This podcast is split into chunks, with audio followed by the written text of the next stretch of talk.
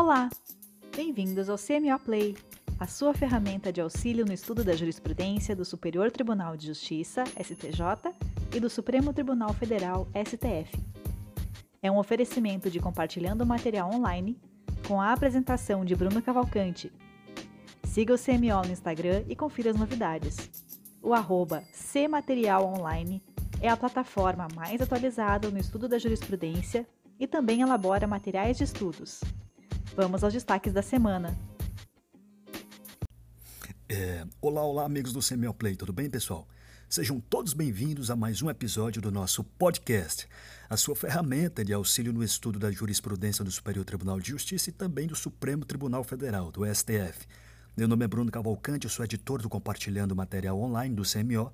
Além do quiz, aos sábados, como forma de revisão por questões, trago essa novidade para vocês estudarem jurisprudência onde quiserem, pelo Spotify, tá bom? É, pessoal, também criamos o nosso canal no Telegram. Para quem quiser se informar sobre o conteúdo, as novidades, lançamentos dos nossos e-books, agora também temos o quiz da quinta, que é um conteúdo exclusivo pelo Telegram, que são três ou quatro perguntas acerca do pacote anticrime e a resposta é via áudio.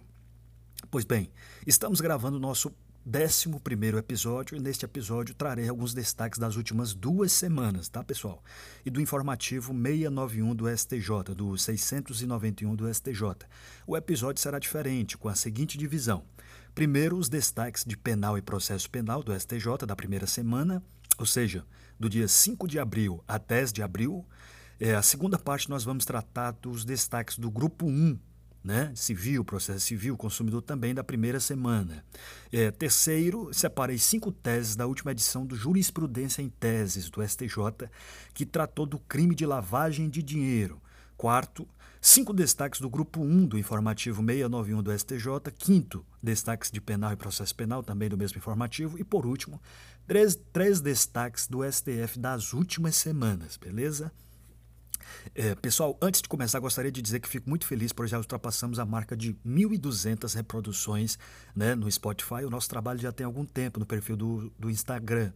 E as novas ferramentas, podcast CMO Play, canal do CMO no Telegram, quiz do CMO, quiz da quinta e os novos e-books demandam um certo tempo. O podcast é to totalmente gratuito.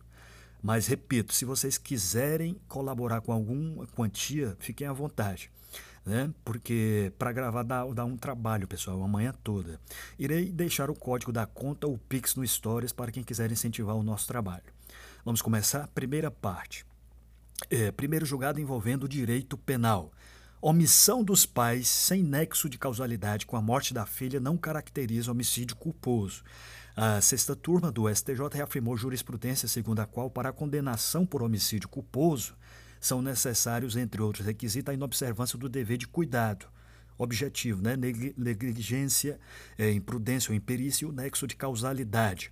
Com esse entendimento, o colegiado trancou a ação penal por homicídio culposo contra os pais de uma menina de 3 anos acusados de conduta omissiva que supostamente teria provocado a morte da criança. É, segundo o processo, a menina era portadora de encefalopatia crônica, não progressiva, devido à hidrocefalia com derivação ventrículo peritoneal e faleceu após a complicação decorrentes de uma cirurgia. A defesa da mãe da criança alegou ausência de justa causa para ação penal, em razão da não configuração do crime de homicídio. Né? É, argumentou que a menina estava sob cuidados médicos em um hospital tendo desenvolvido quadro de pneumonia no pós-operatório o qual teria persistido por todo o período em que ficou internada. É, o processo está em segredo de justiça. Né? Portanto, a omissão dos pais sem nexo de causalidade com a morte da filha não caracteriza homicídio culposo segundo julgado envolvendo processo penal.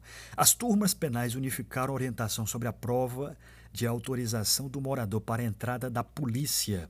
A quinta turma do STJ, com base no precedente firmado pela sexta turma, no habeas corpus 598.051, ratificou o entendimento de que cabe ao Estado demonstrar de modo inequívoco, inclusive por meio de registro escrito e de gravação audiovisual, o consentimento expresso do morador para a entrada da polícia em sua casa, quando não houver mandado judicial, na hipótese de estar ocorrendo crime no local. né? o que permitiria o ingresso sem autorização do morador nem ordem judicial. Os agentes também devem comprovar essa situação excepcional. Ao adotar o entendimento de forma unânime, a quinta turma declarou a ilegalidade de provas obtidas por policiais que, segundo os moradores, ingressaram na residência sem o seu consentimento. Em investigação sobre tráfico de drogas. Em relação ao precedente da sexta turma do habeas corpus 598.051, o ministro Ribeiro Dantas destacou que, para a salvaguarda dos direitos dos cidadãos e para a proteção da própria polícia, é impositivo que os agentes estatais façam registro detalhado do ingresso em domicílio com autorização por escrito do morador, a indicação de testemunha e gravação da diligência em vídeo. Né? Esse julgado foi do habeas corpus 616.584 do Rio Grande do Sul. Portanto, as turmas penais elas unificaram a quinta e a sexta turma orientação sobre a, a prova de autorização do morador para a entrada da polícia. Terceiro julgado envolvendo direito penal. Reiteração e maus antecedentes levaram a quinta turma a afastar a insignificância em tentativa de furto de lata de tinta. A existência de maus antecedentes, a reiteração do mesmo tipo de crime, levaram a quinta turma a negar habeas corpus que pedia a aplicação do princípio da insignificância em favor de homem que invadiu uma construção e tentou furtar uma lata de tinta avaliada em 45 reais.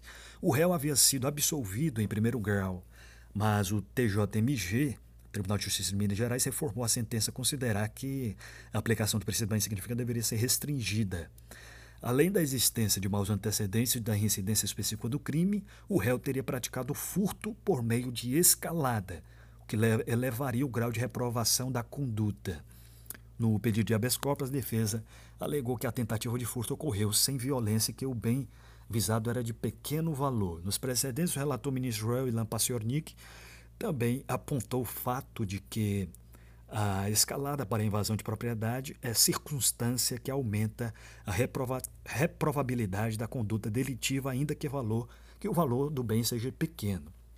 Esse julgado foi do habeas corpus 605.459 de Minas Gerais. Portanto, é, aqui nesse caso específico, né, a quinta turma ela afastou a insignificância em tentativa de furto de lata de tinta por maus antecedentes e a reincidência. Quarto, outro julgado também importante e envolvendo direito processual é, civil. Né? Deixa eu ver aqui. Sob a égide do Código de Processo Civil de 2015, é irrecorrível o. Não, agora vamos para a segunda parte. Essa aqui foi do da última semana. Na vigência do CPC de 73, o início da fase de cumprimento de sentença citava de ofício pelo juiz da causa com a intimação do devedor para pagar a quantia fixada na sentença transitada em julgado ou apurada em liquidação. Né? Aqui foi aquele caso do juiz que simplesmente cumpre o procedimento determinado pelo CPC, que é irrecorrível, né? O ato judicial que determina a intimação do devedor para pagamento de quantia certa por ter natureza jurídica de despacho. Né? Ficou essa aqui, ficou gravado esse julgado do recurso especial RESP 1.837.211 de Minas Gerais. Agora vamos para a segunda parte, destaques do grupo 1 daquela primeira semana, do dia 5 de abril ao dia 10 de abril. Primeiro julgado envolvendo direito processual civil, né? Indenização do DPVAT é impenhorável como seguro de vida. Decidiu a quarta turma do STJ. A quarta turma do STJ entendeu que os valores pagos a título de indenização pelo seguro DPVAT aos familiares da vítima fatal do acidente gozam da proteção legal de impenhorabilidade prevista no artigo 649, inciso 6 do CPC de 73, que corresponde ao atual 833, inciso 6 do CPC de 2015. Né? É, para o colegiado, tal modalidade indenizatória se enquadra na expressão seguro de vida. A turma julgou o recurso interposto pela esposa do segurado falecido contra a decisão do Tribunal de Justiça de Minas Gerais, que considerou o artigo 649 do CPC inaplicável ao DPVAT, é, pois esta modalidade de seguro não teria caráter alimentar, mas indenizatório, diferentemente do seguro de vida e do pecúlio, conforme expressa a previsão legal. No recurso, a viúva alegou que o DPVAT é um seguro de danos pessoais, tal como seguro de vida. Em seu voto, o relator do processo, ministro Antônio Carlos Ferreira, destacou que, de fato, um dos objetivos da indenização paga pelo DPVAT é minimizar é minimizar os efeitos que a morte da vítima pode causar na situação financeira da família. Que revela sua natureza alimentar. E dessa forma, há uma similaridade com a indenização paga em razão do seguro de pessoa, previsto no artigo 789 do Código Civil. O julgamento foi do recurso especial 1.412.247 de Minas Gerais. Portanto, indenização do DPVAT é impenhorável como seguro de vida. Segundo julgado também de processo civil, cabe ao executado provar que pequena propriedade rural é explorada em regime familiar. Por unanimidade, a terceira turma do STJ decidiu que, na discussão sobre a impenhorabilidade de pequena propriedade rural, o ônus de comprovar que as terras são trabalhadas pela família recai sobre o executado, dono do imóvel. Além disso, para o colegiado, o fato de os devedores serem proprietários de outros imóveis não impede o reconhecimento da impenhorabilidade, desde que os terrenos sejam contínuos e a soma das áreas não ultrapasse quatro módulos fiscais. A relatora Nancy Andrighi, ministra Nancy Andrighi, destacou também que se os terrenos forem contínuos e a soma de suas áreas não ultrapassar quatro módulos, a pequena propriedade rural será impenhorável. Caso a área to total seja maior, a proteção se limitará a quatro módulos fiscais. O julgamento foi do recurso especial é, 1.843.846 de Minas Gerais. Terceiro julgado envolvendo direito civil. Para a terceira turma, música de rádio em transporte coletivo é passível de cobrança de direitos autorais. A execução de músicas de rádios né, no transporte coletivo pressupõe o objetivo de lucro, fomentando a atividade empresarial, mesmo que indiretamente. O entendimento foi adotado pela terceira turma do STJ ao manter acórdão do Tribunal de Justiça do Ceará e reconheceu a validade da cobrança de direitos autorais pela veiculação de programas de rádio nos veículos de transporte coletivo daquele estado. É, o recurso foi do recurso especial RESP 1.735.931 do Ceará. Quarto julgado também envolvendo direito civil. Site de comércio eletrônico não é responsável por fraude praticada fora da plataforma.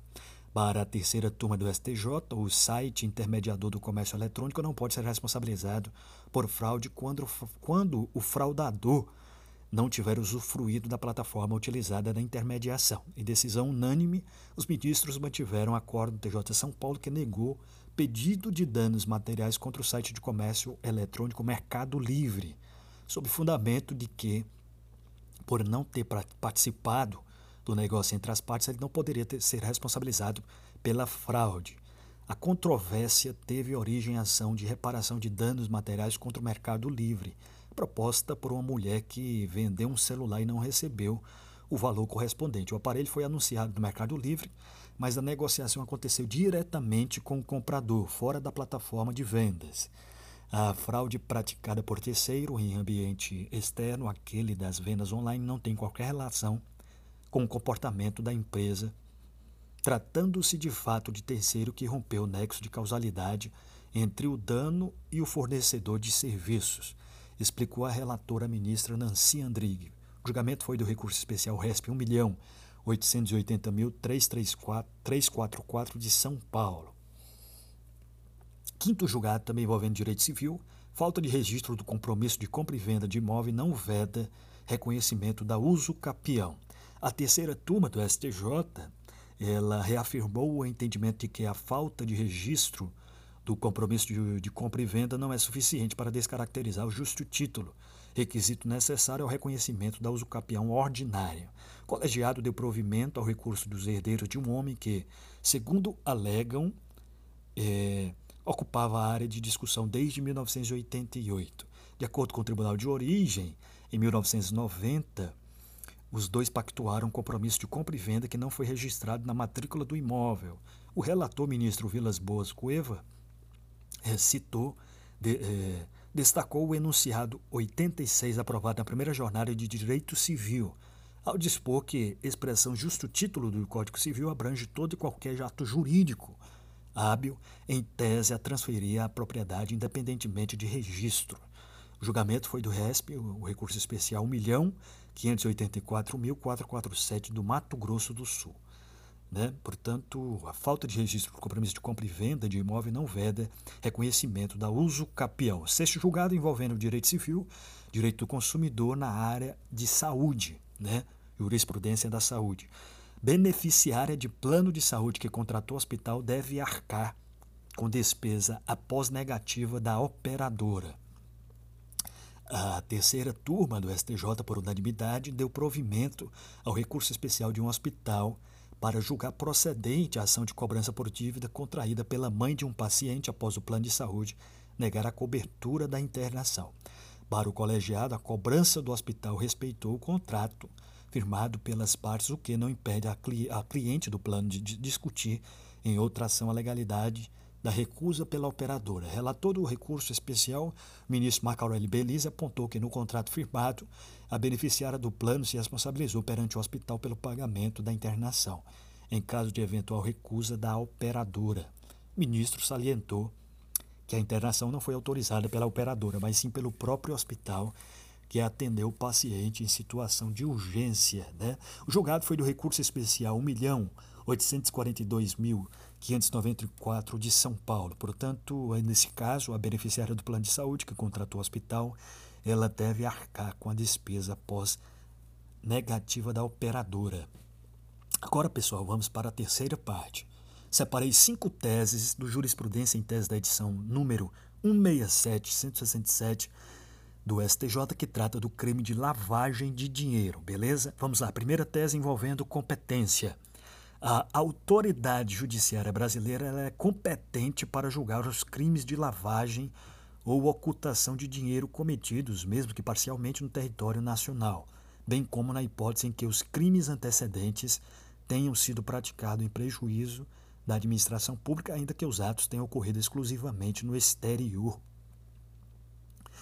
Vamos para a segunda tese envolvendo prescrição. Diz que o reconhecimento da extinção da punibilidade pela prescrição da infração penal antecedente não implica a tipicidade do delito de lavagem de dinheiro.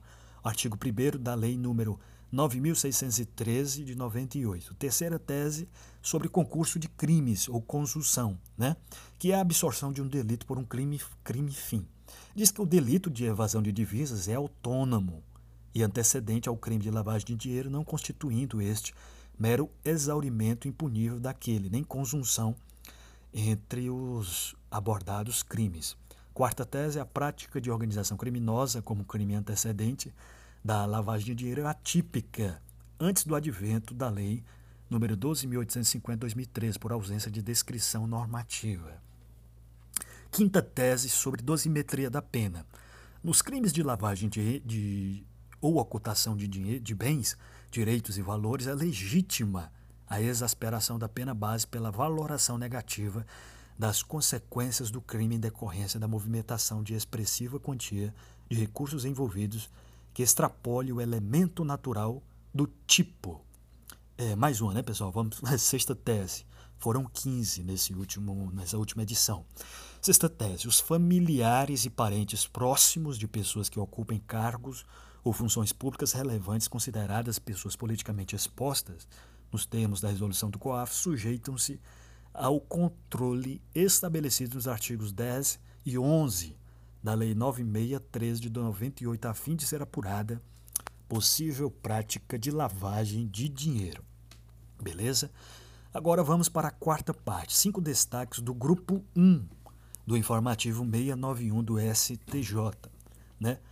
Vamos primeiro processo civil. É possível que o magistrado, a qualquer tempo e mesmo de ofício, revise o valor desproporcional das astrentes. Olha, muito interessante isso. Há nos arestos confrontados discussão de questão de direito processual acerca de operar-se ou não a preclusão a coisa julgada a impossibilitar a revisão pelo julgador do valor fixado a título de astrentes. Há outro sim debate a respeito da possibilidade de revisão da multa combinatória se o valor alcançado ferir os princípios da razoabilidade e proporcionalidade ou a vedação do enriquecimento sem causa. Né? É, na ocasião do julgamento, ressaltou-se que a finalidade das astrentes é conferir efetividade ao comando judicial, coibindo o comportamento desidioso da parte contra a qual foi imposta a obrigação judicial. Seu escopo não é indenizar ou substituir o adimplemento da obrigação, tampouco servir ao enriquecimento imotivado da parte credora, devendo, pois, serem observados os princípios da razoabilidade e da proporcionalidade. Por fim, entendeu-se que o magistrado, diante da desproporção né, que alcançou o valor da multa diária originariamente arbitrada, deve, com base nos referidos critérios de ofício ou a requerimento da parte, fazer novo balizamento do quantum, garantindo, com isso, a eficácia da decisão judicial, ao mesmo tempo evitando o enriquecimento sem causa do beneficiário. O julgamento foi do EARESP nos embargos no agravo do recurso especial 650.536 do Rio de Janeiro. Segundo, julgado envolvendo direito processual civil. Não cabe ao STJ majorar honorários advocatícios ainda a serem fixados em liquidação de sentença, na forma do inciso 2 né, do parágrafo 4 do artigo 85 do CPC de 2015. No caso analisado, as instâncias ordinárias condenaram a parte sucumbente ao pagamento de honorários em percentual incidente sobre o valor da condenação a ser fixados por ocasião da liquidação de sentença na forma preconizada no inciso 2 do parágrafo 4 do artigo 85 do CPC. Lembra que esse artigo 85 ele vai falar dos honorários advocatícios, né, pessoal?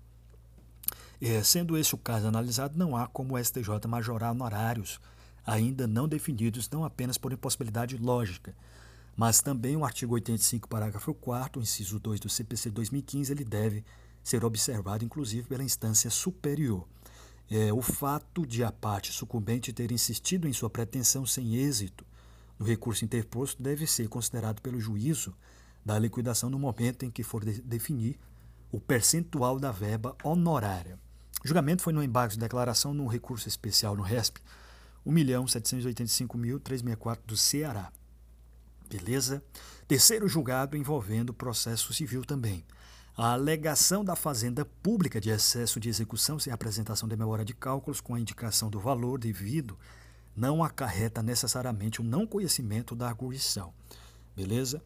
É, pessoal, o artigo 535, parágrafo 2 do CPC, prevê consequência específica para não indicação do valor que a Fazenda Pública entende correto em sua impugnação ao cumprimento de sentença qual seja o não conhecimento de agruição de excesso de execução. Né?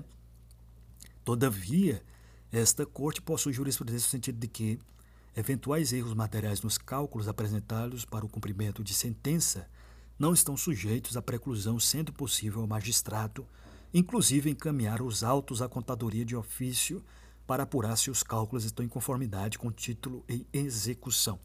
É, nesse sentido, se é cabível a remessa dos autos à contadoria do juízo para a verificação dos cálculos, é razoável a concessão de prazo para apresentação da respectiva planilha pela Fazenda Pública, documento que pode inclusive vir a facilitar o trabalho daquele órgão auxiliar em eventual necessidade de manifestação.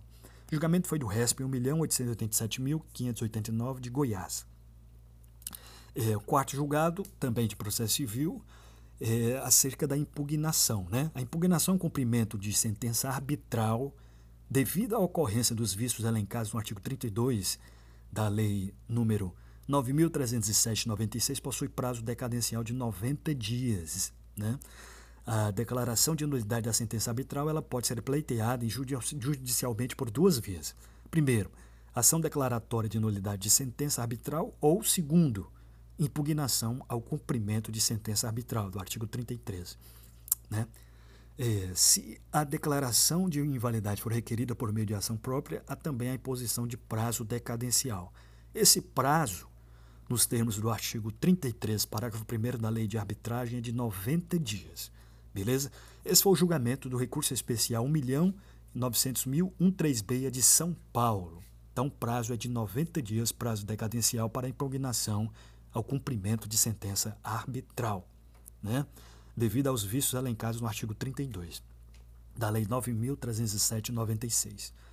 Vamos para o quinto julgado e último dessa quarta parte, envolvendo ECA, Estatuto da Criança e do Adolescente. Né? É possível, mesmo ante a regra da irrevogabilidade da, da, da adoção, a rescisão de sentença concessiva de adoção ao fundamento de que o adotado, à época da adoção, não a desejava verdadeiramente de que, após atingir a maioridade, manifestou-se nesse sentido. A interpretação sistemática e teleológica do disposto do parágrafo 1 do artigo 39 do ECA conduz à conclusão de que a irrevogabilidade da adoção não é regra absoluta, podendo ser afastada sempre que, no caso concreto, verificasse que a manutenção da medida não apresenta é, reais vantagens para o adotado, tampouco é apta a satisfazer os princípios da adoção, da proteção integral e do melhor interesse da criança e do adolescente. Nesse contexto, se extrai do relatório psicológico que não houve, de fato, é, consentimento do adotado com relação à adoção, conforme exige o parágrafo 2 do artigo 45 do ECA. Não se trata de vedada alegação de fato novo, mas sim de prova pericial, nova que se refere à existência ou inexistência de ato jurídico anterior à sentença, qual seja o consentimento do adolescente. Né? Então foi o julgamento do recurso especial 1.892.782 do Paraná, é, é possível, mesmo ante a regra da irrevogabilidade da adoção, a rescisão de sentença concessiva de adoção, ao fundamento de que o adotado à época da adoção não a desejava verdadeiramente e de que, após atingir a maioridade, manifestou-se nesse sentido. É, pessoal, agora a quinta parte, né? Seriam os destaques, são os destaques de penal e processo penal do mesmo informativo 691 do STJ. Primeiro julgado envolvendo penal e também processo penal. Exigência, o caso da, da representação da vítima no crime de estelionato, da ação penal no crime de estelionato. A exigência de representação da vítima do crime de estelionato não retroage aos processos cuja denúncia já foi oferecida.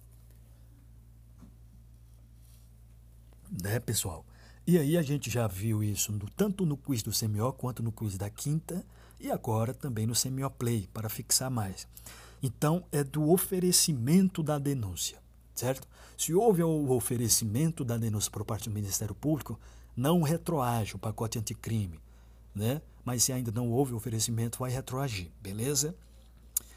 Então, é, o STF e a, ambas as turmas agora do STJ se manifestaram no sentido da irretroatividade da lei que institui a condição de procedibilidade o delito previsto no artigo 171 do Código Penal.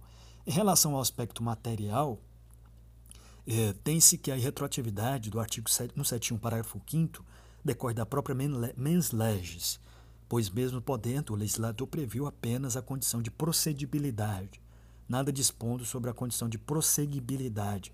Ademais, necessário registrar a importância de se resguardar a segurança jurídica, o ato jurídico perfeito, do artigo 25 do CPP, quando já oferecida a denúncia. Dessa forma, não há necessidade da existência nos autos de peça processual é, com esse título, sendo suficiente que a vítima ou seu representante legal deve leve o fato ao conhecimento das autoridades. Então, o julgamento foi a terceira sessão, né? Quinta e sexta turma unificaram no habeas corpus 610-201 de São Paulo. Segundo julgado, também envolvendo penal e processo penal, termo final da suspensão do prazo prescricional pela expedição de carta rogatória para a citação do acusado no exterior é a data da efetivação da comunicação processual no estrangeiro, ainda que haja demora para a juntada da carta rogatória cumprida aos autos, beleza? Tal entendimento tem por base a regra específica do artigo 798, parágrafo 5 letra A do CPP, que diferencia a sistemática adotada para os processos criminais em relação aos processos cíveis. O julgamento foi do recurso especial do RESP 1.882.330 de São Paulo. Pessoal, terceiro julgado, processo penal. É, o posterior requerimento da autoridade policial pela segregação cautelar ou manifestação do Ministério Público favorável a prisão preventiva suprem o vício da inobservância da formalidade de prévio requerimento. Né? A Constituição Federal de 88 estabeleceu a dignidade da pessoa humana como ponto nuclear das suas diretrizes principiológicas e programáticas, reverenciando-a no âmbito penal na responsabilização da conduta penalmente imputável como decorrência da estrita observância das garantias constitucionais que as concretizam tornando justo e legítimo o decreto condenatório. Na ocasião, no ponto, né, o princípio da instrumentalidade, na instrumentalidade reforça a manutenção de determinados atos, não só pela economia processual, mas pela agilidade que se deve empreender em busca do ato final do processo. A sentença, do a teor dos artigos 565A a 572 do CPP Né? Ressaltou-se assim que o posterior requerimento da autoridade policial pela segregação cautelar ou manifestação do Ministério Público favorável à medida cautelar extrema suprem o vício da inobservância da formalidade de prévio requerimento, corroborando a rigidez do feito e ausência de nulidade processual. É, ademais, a eventual concessão da ordem, no sentido de revogar a prisão preventiva, seria inócua ante a possibilidade de imediata decretação de nova prisão preventiva, quando há mais de um pleito no sentido da decretação e manutenção da segregação cautelar. É isso aí, pessoal. Foi o terceiro julgado tratou do processo penal, o posterior requerimento da autoridade policial pela segregação cautelar ou manifestação do Ministério Público favorável à prisão preventiva suprem o vício da inobservância da formalidade de prévio requerimento. É, pessoal, agora vamos para a sexta e última parte. Três destaques das últimas semanas do Supremo Tribunal Federal. Primeiro, envolvendo direito processual penal. O magistrado ele não pode iniciar inquirição de testemunhas em processo penal, decidiu a primeira turma do STF. A primeira turma do Supremo Tribunal Federal decidiu que o magistrado não pode ser protagonista na inquirição de testemunhas em um processo penal. Por maioria de votos, o colegiado deferiu habeas corpus, habeas corpus 187.035 para anular os atos processuais realizados a partir da audiência de inquirição de testemunhas, pois entenderam que a postura de um magistrado, de uma magistrada, teria induzido respostas e prejudicado o réu. Segundo julgado envolvendo direitos difusos e coletivos e também direito consumidor. Limitação territorial da eficácia de sentença em ação civil pública é inconstitucional. Por maioria, o plenário do Supremo Tribunal Federal declarou a inconstitucionalidade do artigo 16 da Lei da Ação Civil Pública, 7347, né? é, que limitava a eficácia das sentenças proferidas nesse tipo de ação à competência territorial do órgão que a proferia. É, o ministro relator Alexandre Moraes apontou que o dispositivo veio na contramão do avanço institucional de proteção aos direitos coletivos. Ele destacou que o CDC, o Código de Defesa do Consumidor, reforçou a ideia de que na proteção dos direitos coletivos a coisa julgada é para todos, erga omnes, outra partes que significa dizer que os efeitos subjetivos da sentença devem abranger todos os potenciais beneficiários da decisão judicial. É, abre aspas. Não há qualquer menção na norma limitação territorial. Fecha aspas, frisou o ministro. Terceiro e último julgado envolvendo direito constitucional. Na última semana, é, decidiu o plenário do Supremo Tribunal Federal que norma do Amazonas sobre a obrigatoriedade de Bíblia em escolas e bibliotecas públicas é inconstitucional. Né? Declarou a inconstitucionalidade de norma, dessa norma né? É, para livre consulta. A decisão foi tomada por unanimidade na sessão virtual do dia 7 de fevereiro, em que foi julgada procedente a ação direta de inconstitucionalidade 52 e 58, juizada pela Procuradoria-Geral da República, PGR. O colegiado seguiu o voto da relatora ministra Carmen Lúcia que lembrou que o processo histórico constitucional que resultou na adoção da laicidade do Estado no Brasil vem desde a Constituição de 1891, que consolidou a República como um novo regime de governo. Esse princípio foi mantido nas demais constituições reforçado na Carta de 88, que deu ênfase aos valores democráticos e assegurou a liberdade religiosa como direito fundamental. Beleza? É isso aí, pessoal. Espero que tenham gostado. Muita coisa, hein? Até eu fiquei um pouco rouco da garganta. Mais uma vez, lembrando que quem quiser colaborar e incentivar este podcast, eu deixarei os dados no Stories do CMO. Estamos no processo de elaboração dos novos e-books, né? Caderno de Jurisprudência e Questões e Pacote Anticrime, que deverão ser lançados em breve. Agradecer a amiga Dilvane, pela, que é procuradora da Fazenda no Rio Grande do Sul, pela apresentação. Agradecer também a querida amiga Gabriele, que é do TJ Santa Catarina. E é o pessoal que já adquiriu antecipadamente o material. Lembrando, pessoal, que o canal do Telegram está crescendo e tem conteúdo exclusivo. Se inscrevam lá, tá bom? Um abraço e bons estudos.